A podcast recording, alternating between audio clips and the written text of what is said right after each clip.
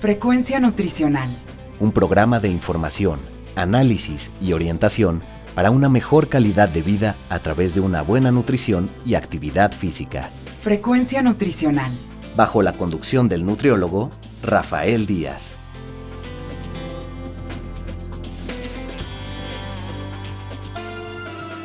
Hola amigos y amigas, les saluda Rafael Díaz García, ya estamos en su programa Frecuencia Nutricional, un programa de la Universidad Autónoma Metropolitana Unidad Xochimilco para Radio 94.1 FM. Antes de cualquier otra cosa, quiero agradecer a todos los que durante estos días nos han seguido en nuestra página web y se han puesto en contacto con nosotros vía correo electrónico, Facebook y Twitter. Sus comentarios y sugerencias son muy importantes para todos los que hacemos este programa. Recuerden que Frecuencia Nutricional es un programa hecho por personal docente e investigadores de la licenciatura en Nutrición Humana de la UAM Xochimilco para todos ustedes. Y el cabal tiene como objetivo informar, analizar y orientar en los diferentes temas relacionados con la alimentación y la nutrición. El día de hoy eh, contamos con la presencia a través de la plataforma Zoom con la doctora Ángeles Espinosa Cuevas. Ella es investigadora del Departamento de Atención a la Salud de la Universidad Autónoma Metropolitana Unidad Xochimilco, pero también del Instituto Nacional de Ciencias Médicas y Nutrición Salvador Subirán. Y pues es una especialista en el tema de la nutrición, en las enfermedades renales y todo lo que tiene que ver con un proceso también pues que es de atención en la diálisis con los propios pacientes. Eh, Ángeles, bienvenida a Frecuencia Nutricional y ahora sí que bienvenida a tu casa. Muchas gracias, Rafa. Estoy súper contenta de estar aquí con ustedes y gracias por la invitación. Oye, ¿por qué no primero partimos de que nos expliques qué es estas eh, enfermedades renales y sobre todo a lo que lleva a este proceso de la famosa diálisis que hemos escuchado muchas veces? Pues mira, la enfermedad renal es un problema actual de salud pública en México y en muchas partes del mundo. De hecho, estamos por celebrar el Día Mundial del Riñón, que se celebra desde hace muchos años a nivel mundial, porque es una enfermedad que afecta a uno de cada ocho pacientes en el mundo. Cada año pues eh, se hace un poco de conciencia sobre la importancia del cuidado de los riñones por parte de las personas sanas, pero también una vez que ya están enfermos, cómo vamos a cuidar esos riñones para que duren el mayor tiempo posible este, pues, antes de requerir diálisis, por supuesto. Entonces, pues en México tenemos un gran problema porque una de las principales causas de enfermedad renal son diabetes, hipertensión y obesidad y casualmente en México somos así como líderes, o bueno, estamos ahí rankeando los, los primeros lugares en diabetes, en hipertensión y en obesidad. Entonces, por supuesto, como forma secundaria a esta situación, pues tenemos un montón de pacientes con daño renal. Y, o sea, ¿cómo identificamos el daño renal? Cuando el paciente empieza a eliminar menor cantidad de desechos eh, nitrogenados y de toxinas urémicas. Eh, aproximadamente ha disminuido un 40% su funcionamiento renal y este 40% se ha mantenido bajo al menos tres meses, ¿no? Entonces, en este caso, los pacientes que eliminan más o menos 60, se llama 60 mililitros por minuto, que es como el punto de corte, o, menos de 60 mililitros por minuto durante al menos tres meses, pues ya se dice que es un paciente con daño renal. Y, lo que me decías tú de y cómo llega el paciente a la diálisis, bueno, sigue perdiendo función renal, entonces está un funcionamiento del 60%, del 50%, del 40%, del 30%, ¿sí? Hasta que llega a tener menos del 15% función renal, entre el 15 y el 10% función renal, es cuando el paciente ya requiere un tratamiento de la sustitución se llama tratamiento sustitutivo, pero en realidad solamente sustituye la función excretora del riñón. Entonces va a requerir diálisis o hemodiálisis. Y antes de hablar de la diálisis o la hemodiálisis, ¿cómo una persona puede saber que está teniendo estos problemas con el riñón? Yo creo que cualquier persona que tenga de entrada diabetes, hipertensión u obesidad tendría que estar pensando en que uno, el siguiente riesgo que va a poder tener va a ser daño renal. Entonces, un diabético que ya lleva 5 o 10 años de ser diabético, un hipertenso que ya lleva 5 o 10 años de hipertensión, un gordito, un paciente con obesidad, que vive con obesidad desde hace ya mucho tiempo, tendría al menos que hacerse un análisis al menos anual de una química sanguínea que incluya glucosa, urea, creatinina y ácido úrico, y a lo mejor un examen general de orina en el cual se observa que hay espuma en la orina, y también es un riesgo, es un indicador de que el paciente esté empezando a tirar proteínas por la orina. Cuando un paciente empieza a tener espuma en la orina o en sus laboratorios empieza a aumentar las concentraciones de creatinina, pues es un paciente que ya tiene riesgo de o ya está empezando más bien a desarrollar daño renal. Yo creo que aquí una de las cosas que podemos este, recomendarle a nuestro auditorio es que si usted tiene diabetes ya de entre 5 y 10 años de antigüedad, hipertensión también entre 5 y 10 años de antigüedad, o ha sido, eh, ha vivido con obesidad, eh, con sobrepeso, pues ya varios años, debería de estar pensando que su riñón está corriendo un grave riesgo y hacerse un análisis anual tampoco es que le afecte, o sea, mucho y sí le puede ayudar bastante. En el momento que la creatinina esté elevada o que en la orina aparecen proteínas, esos son dos indicadores muy importantes de daño renal y ya tendría que atenderse. Y digamos, hay un daño, pero se puede mitigar sin todavía tener que llegar a la diálisis, o sea, digamos, puede tomar algunas medidas precautorias para no tener que llegar hasta el proceso de diálisis. Pues mira, normalmente la historia natural de la enfermedad te dice que este, va a evolucionar hasta la etapa más avanzada en la cual va a ser necesario este, requerir diálisis, pero una cosa es que el paciente llegue a diálisis inmediatamente o que tarde mucho en llegar a diálisis, porque eso económicamente impacta mucho en la economía familiar, por ejemplo, o en la economía poblacional. Entonces, sí se puede enlentecer la progresión del daño renal eh, muchísimos años si el paciente se cuida cuáles son las formas de cuidarse, ¿no? De hecho, nosotros tenemos, te decía yo, que el Día Mundial del Riñón, en el que se le concientiza a la población para que ellos cuiden sus riñones a través de ocho reglas básicas que siempre las andamos recordando. De hecho, yo las recuerdo mucho en, mis redes sociales. Serían básicamente manténgase activo, por ejemplo. Trate de mantenerse activo. Ahorita que estamos todos encerrados, que hay mucha inactividad porque estamos todo el día sentados, bueno, pues ah, mantenerse activo es importante pues comer saludable, ¿no? O sea, comer saludable, no comer ultraprocesados, bajarle un poco a la sal, etcétera, ¿no? Si es usted diabético, pues su presión arterial. Si es usted hipertenso, checarse frecuentemente la hipertensión y digo la presión arterial y si está más hipertenso en lo normal, pues tratarse en consecuencia. Tomar suficiente agua, o sea, una buena cantidad de agua, porque eso ayuda a trabajar, a que los riñones trabajen muy, muy bien.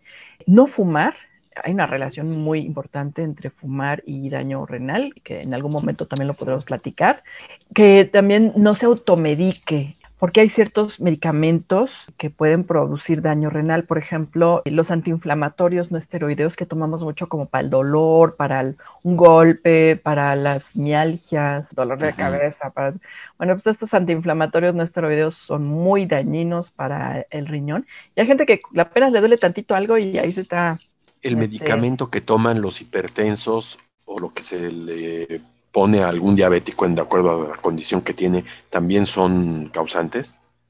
Algunos antihipertensivos sí y algunos fármacos para la diabetes, pero en realidad cuando el paciente no tiene tanto riesgo de hacer daño renal, es decir, si está muy bien controlado con este fármaco, se le sigue dando el fármaco, porque además también hay que considerar la historia familiar de antecedentes de enfermedad renal, ¿no? Entonces, por ah, ejemplo, si en la familia eh, ya hubo alguien con daño renal, en ese momento también es importante este, tratar de cuidar eh, los riñones con cualquier medicamento que le vayamos a dar, porque ellos están también propensos al daño renal. Pues un poco es como el caso del diabético, si ya hay antecedentes de diabetes, este, eso Sí, exactamente. La, octava regla es que si ya tiene daño renal, o sea, o ya empieza a disminuir su función renal, en lugar de estar en el 100%, está en el 80 o en el 70%, que todavía no es enfermedad renal crónica, pero ya está haciendo daño renal, se les pide a los pacientes pues que tengan como más cuidado justo los aspectos que pueden ayudar a progresar su daño renal, es decir,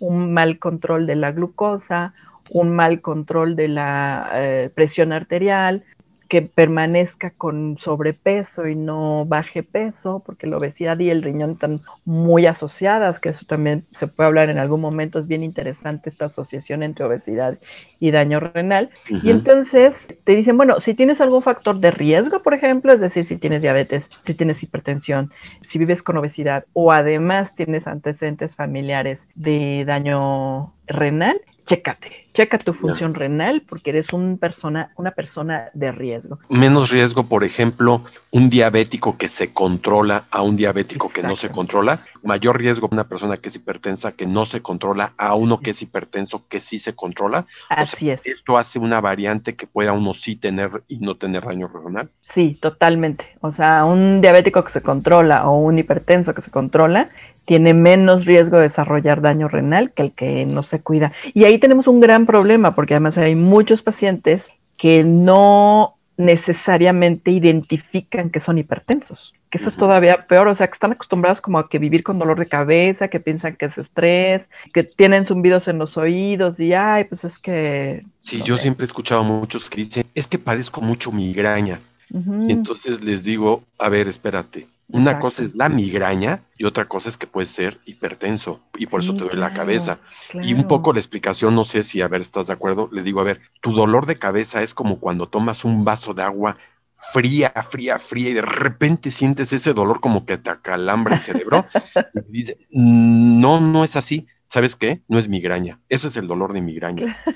Y, la otra que no sé si también algo puedes decir al respecto. Yo he visto muchos comerciales en televisión de las farmacéuticas eh, que dicen, este, si tienes dolor de cabeza, toma tal cosa, es migraña. Y, y, están disfrazándole a mucha gente que a lo mejor no es migraña y que es hipertenso. Y además otra cosa, que generalmente muchos de estos medicamentos que quitan dolores son antiinflamatorios no esteroideos, que además se venden sin receta médica y que dañan mucho a los riñones. Entonces, e, es una doble arma de, eh, de fuego, porque por un lado podemos estar no estudiando una posible hipertensión y por otro lado podemos estar intentando controlar un dolor o una afectación, una mialgia, un es que, y dañando con ese medicamento a los riñones. Entonces, una de las cosas que siempre se le piden a las personas, pero pues que nadie hace caso, es no te automediques porque le puedes dar en la torre al riñón. Es número uno en el mundo de automedicación, ¿no? Fíjate, nada más claro, sí. Entonces, y bueno, pues mucho es también el, el riñón es el que la lleva. Tú ponte a pensar, Rafa, que cualquier cosa que entre a tu cuerpo, a través de la piel o a través de la boca o a través de alguna mucosa, va a pasar, se va a filtrar por el riñón. Entonces, un tinte de cabello, de unas gotas para los ojos, una medicina para otra cosa que no es el riñón, un dolor. A ver, esto, esto, que acabas de decir, lo de las gotas, la medicina, el alimento, lo entiendo. Lo del tinte para el cabello también afecta al riñón. Cualquier cosa que se puede absorber en nuestro cuerpo y que va a tener que entrar al, cuerpo y pasar por la sangre, va a pasar por el riñón. Sí, y además las cremas, ¿no? O sea, por ejemplo, ya los pacientes con enfermedad renal también se les dice, no te puedes poner cualquier crema. Este, ponte X cremas ahí que les recomiendan los médicos, ¿no? Entonces, si cualquier cosa entre a tu cuerpo, es muy probable que se filtre a la sangre y que pase por los riñones. Y los riñones son, están formados, mira, son del tamaño de un puño de la mano. Entonces, y adentro de este puño de la mano tenemos un millón de nefronas, entonces tenemos dos millones de nefronas. Pero ese millón de nefronas se encuentran solo en la orilla del riñón, solo en la parte externa. Entonces, imagínate que para que solo en la parte externa tengamos un millón de células de algo, es que tienen que ser microscópicas. Son eh, venas más delgaditas que el grosor de un cabello. Son venas muy delgaditas. Y esos son los filtros de, es el sistema que filtra completamente toda la sangre. Entonces imagínate que cualquier cosita que dañe las venas, como la diabetes o la hipertensión, o sea, imagínate un evento agudo de hipertensión donde viene así el latido súper fuerte, ¡pac! Pues revienta, o sea, truena las venas, ¿no? Entonces por eso es importante controlar la presión, controlar la glucosa, mantener un peso saludable, no automedicarse, no fumar, hidratarse, etcétera. Entonces, una vez que tu paciente tiene ya la enfermedad renal, sí se puede enlentecer la progresión y se puede cuidar mucho, bien controlado, es probable que no llegue a daño renal, pero si ya llegó a daño renal, bien cuidado, es probable que tarde mucho en llegar a la diálisis. o sea, esos son como los pasos. Y ya dentro de la diálisis, eh, ¿cuál es la complementación nutricional que el paciente tiene que tener? Fíjate, este es un tema bien interesante, el cual estamos nosotros estudiando y, promoviendo en el Instituto Nacional de Nutrición por la siguiente razón. Mira, la diálisis es un tratamiento en el cual hay dos tipos, pero por ejemplo, la hemodiálisis a través de una máquina, se te filtra tu sangre, la meten a la máquina, la limpian y te la vuelven a introducir en tu cuerpo. Esto es un proceso que puede durar en promedio unas 3, 4 horas, dependiendo, ¿no? Y la diálisis peritoneal es más o menos lo mismo, pero utiliza el peritoneo, que es una membrana que cubre las vísceras del cuerpo, para funcionar como filtro. Con cualquiera de las dos son tratamientos desnutridores, si les quieres llamar de alguna manera, porque a diferencia de un riñón que es mucho más selectivo y él decide que elimina, eh, una máquina o un peritoneo no identifica muy bien. Y elimina todo exacto, hasta cuánto puede eliminar no. Entonces elimina proteínas, elimina vitaminas, elimina nutrientes que pueden ser muy importantes para el paciente. Entonces, la diálisis eh, suele ser un tratamiento pues catabólico, ¿no? O desnutridor. Entonces, un paciente acude a diálisis entre dos y tres veces por semana y cuando el paciente se instala en la diálisis, el paciente se duerme, ¿no? O sea, llega y se duerme. Entonces, bueno, cuando el paciente se duerme, eh, una estrategia en la cual el, el, paciente no ni se entera de qué está pasando, a menos que se ponga mal durante la diálisis, y ya, ¿no? Una de las cosas que se les pide al paciente es, primero, que vaya comido o desayunado, etcétera. Pero hay muchos pacientes, por ejemplo, que se dializan en, unidades de diálisis que quedan muy lejos de su casa y entonces hacen dos horas de trayecto a la unidad de diálisis y, llegan sin desayunar, ¿no? Sí, se la programan a las 7 de la mañana y salieron de su casa a las 5. A las 5, pues ¿quién desayuna a las cuatro y media, por ejemplo? Pues nadie, ¿no? O a lo mejor se comen ahí cualquier cochinada en el camino y ya se van a la diálisis. Y luego salen y a veces salen muy cansados o salen este, con algunas condiciones como que se acalambran porque le sacaron más agua, porque llegaron con mucha agua, porque la diálisis saca toxinas, pero también saca agua. A veces si le sacan mucha agua, además, se empiezan a como acalambrar, ¿no? Entonces, bueno, si el paciente no sale en las mejores condiciones, ya no come. O sea, llega a su casa otras dos horas de camino y se duerme o se come cualquier cosa y, se duerme. Entonces, en muchas partes del mundo, en muchos países del mundo, una estrategia es darles de comer durante la sesión de diálisis, ¿no? Eso se llama complementación nutricional oral. Y les puedes dar un snack, una colación, un sándwich, algo, de alimentos que sean este, pues, saludables para el paciente, o sea, no le vas a dar una torta de chorizo, pero pues les das algún alimento más saludable, que tenga proteínas, que también tenga un poco de líquido y alguna cosa más, ¿no? Energía, sobre todo calorías, un panque, a lo mejor, un panquecito casero, un pan con miel y un trozo de queso y medio vaso de de té, ¿no? Por ejemplo. O sea, siempre tiene que llevar un poco de líquido, siempre tiene que llevar un poco de proteínas y un poco de calorías. Eso es lo ideal. Hidratarlo es fundamental. Exacto, pero entonces pasa que existía hace tiempo la duda de que los pacientes no deberían de comer durante la diálisis, que eso era muy peligroso porque se hipotensaban. Entonces existía un poco esa como esa duda de, o esa preocupación de que los pacientes se hipotensaban, porque es un poco esperable pensarlo, pero no es así de fácil, ¿no? O sea, tú recuerdas cuando comes mucho, mucho, Rafa, este, así que en, una super taquiza, después de comer tanto, ¿cómo quedas así como con sueño? Te, da sueño, sí. Claro, porque entonces viene un secuestro mesentérico hacia el estómago, donde necesitas pues digerir, trabajar, para... trabajar ¿no? Entonces se piensa que si tú le das de comer a un paciente en la unidad de diálisis le va a pasar lo mismo, pero no le vas a dar una super taquiza, o sea, le vas a dar un snack, entonces no tiene por qué bajar tanto la presión arterial, ¿no? Porque entonces tú piensas, hay sangre que se verá al estómago y además hay sangre que está fuera del cuerpo en una máquina. ¿No?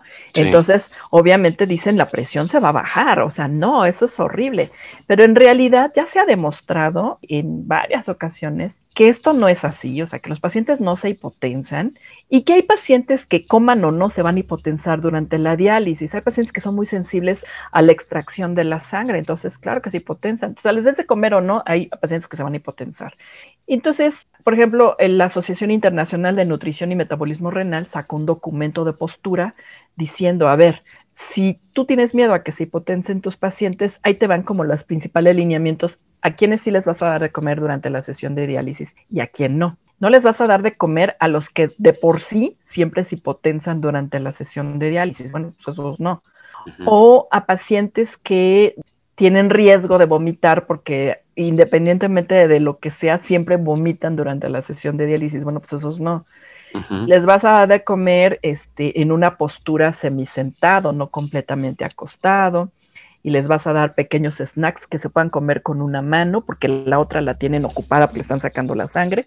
Es decir, te dan como unos tips para que tu estrategia de darles de comer a esos pacientes se asegura, porque se ha visto que el peor día en la vida de un paciente que esté en diálisis es justo el día que va a la unidad de diálisis, porque ese día come mal, duerme mal, se siente mal, etcétera. Los demás días está más o menos bien, pero el día bueno, el problema es que hay muchos pacientes que ya son tres días a la semana.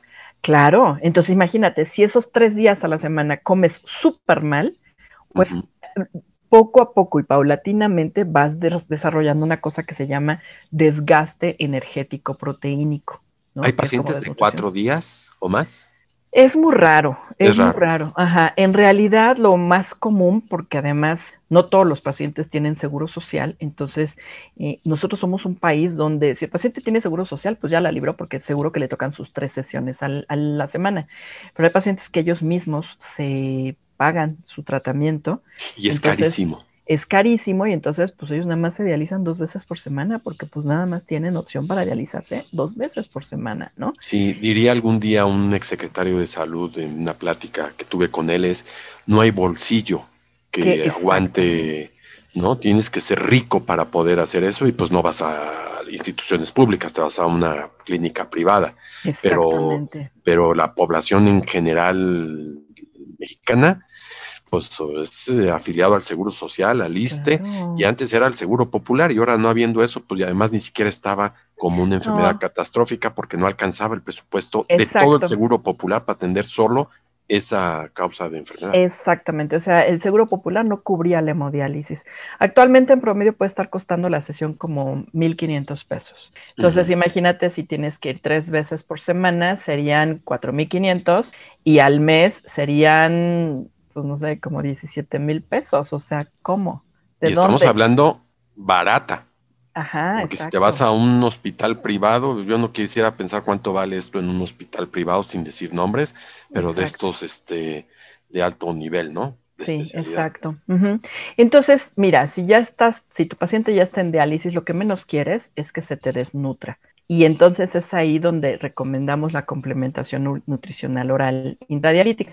Oye, y para poder ir cerrando el ejercicio durante la sesión de diálisis, eh, pues ¿qué podrías decirnos de esto? Esa es otra estrategia anabólica, igual que darles de comer durante la sesión de diálisis, que ya se demostró que es segura y que además mejora mucho el estado de nutrición de los pacientes y disminuye mortalidad, etcétera. El ejercicio es otra que se puede, otra actividad eh, o estrategia anabólica que se puede hacer durante la sesión de diálisis, ¿no? Nosotros hemos tenido la experiencia, por ejemplo, en el Hospital General de México, donde a los pacientes se les eh, hace alrededor de unos 40 minutos de dentro de esta sesión que dura cuatro horas, que hagan algún tipo de actividad física aeróbica, ¿no? Entonces tienen bicicletas de nada más mover los pies y mientras el paciente está aquí enchufando a la máquina, y está haciendo... Pedaleándole y entonces la, sangre circula más rápido, la sangre depura mejor, etcétera, y van teniendo condición física. Pero hay otro tipo de ejercicio que también ayuda mucho, que es el ejercicio de fuerza o de resistencia. Entonces, de repente también mientras el paciente está ahí con su, le están sacando la sangre, con el otro brazo está, puede estar haciendo fuerza con ligas o con pequeñas pesitas o inclusive en las piernas también con ligas para empezar a obtener mejor fuerza muscular, porque eso les permite tener mejor calidad de vida. Hay pacientes que casi los llevan cargando a la unidad de diálisis. Si ellos pudieran caminar y tener una mejor funcionalidad física, eso les ayudaría. Entonces, estas cuatro horas que el paciente está ahí, que generalmente llega, se conecta y se duerme, podrían mejor utilizarse primero para que se nutran con algún snack, algún complemento específico para paciente renal, alguna cosa que los ayude a comer lo que después no se van a comer ese día porque se van a sentir ahí medio mareados. De hecho, mejoran mucho los síntomas de cansancio después de la diálisis si les das de comer durante la sesión. Y aunado a eso, si también los pones a hacer un poquito de actividad física, eso también les ayuda un montón. Entonces, ya hay muchos estudios a nivel mundial donde son dos estrategias que pueden ser solas o combinadas y que pueden mejorar muchísimo la calidad de vida de estos pacientes y sin tener miedo Claro, y sumado a que son pacientes que no solo llevan el problema de diálisis, que pueden llevar el problema de la diabetes, de hipertensión o cualquier otra causa. Y, y, el ejercicio es maravilloso para esas dos condiciones adicionales, como diabetes o hipertensión. Entonces, yo sí creo que debemos ya empezar a perderle el miedo a la diálisis y tomarla como un tratamiento más que puede combinarse con estrategias de cambios de, de vida que nos puede ayudar a que el paciente tenga una mejor este, pronóstico, ¿no? Y que, que no se mueran de desnutrición o de debilidad o de sarcopenia o de lo que se te ocurra, ¿no? Pues queremos agradecerte, Ángeles, el que hayas estado con nosotros en Frecuencia Nutricional. La verdad es que esperemos que el público con esta charla pues haya de alguna manera ampliado su información y sobre todo los que son pacientes o tienen familiares con esta condición. Claro que sí. Pues ojalá les haya servido a todos. Frecuencia Nutricional. Pues amigos y amigas, estamos finalizando por hoy nuestra emisión, la cual esperamos haya sido de su agrado. Recuerden que podemos seguir en contacto a través de nuestra página web www.facebook.com diagonal frecuencia nutricional y también en Twitter como arroba. De igual manera lo pueden hacer enviándonos sus comentarios y sugerencias al correo electrónico frecuencia nutricional arroba correo punto mx. Les recuerdo que pueden escuchar todos nuestros anteriores programas en la plataforma de Miss Club en www.missclub.com diagonal frecuencia nutricional y también en la plataforma de Spotify. Solo me resta agradecerle a Alfredo Velázquez, a Teseo López, a Norma Ramos, a Magdalena Rodríguez y a Efraín Velázquez quienes hicieron posible la realización de este programa. Finalmente, gracias a todos ustedes por su atención al escucharnos. Se despide Rafael Díaz, quien los espera en nuestra siguiente emisión de Frecuencia Nutricional.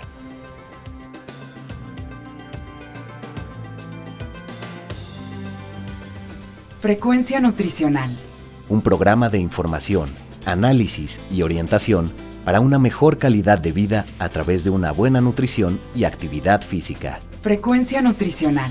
Una producción de la Unidad Xochimilco para Guam Radio 94.1 FM.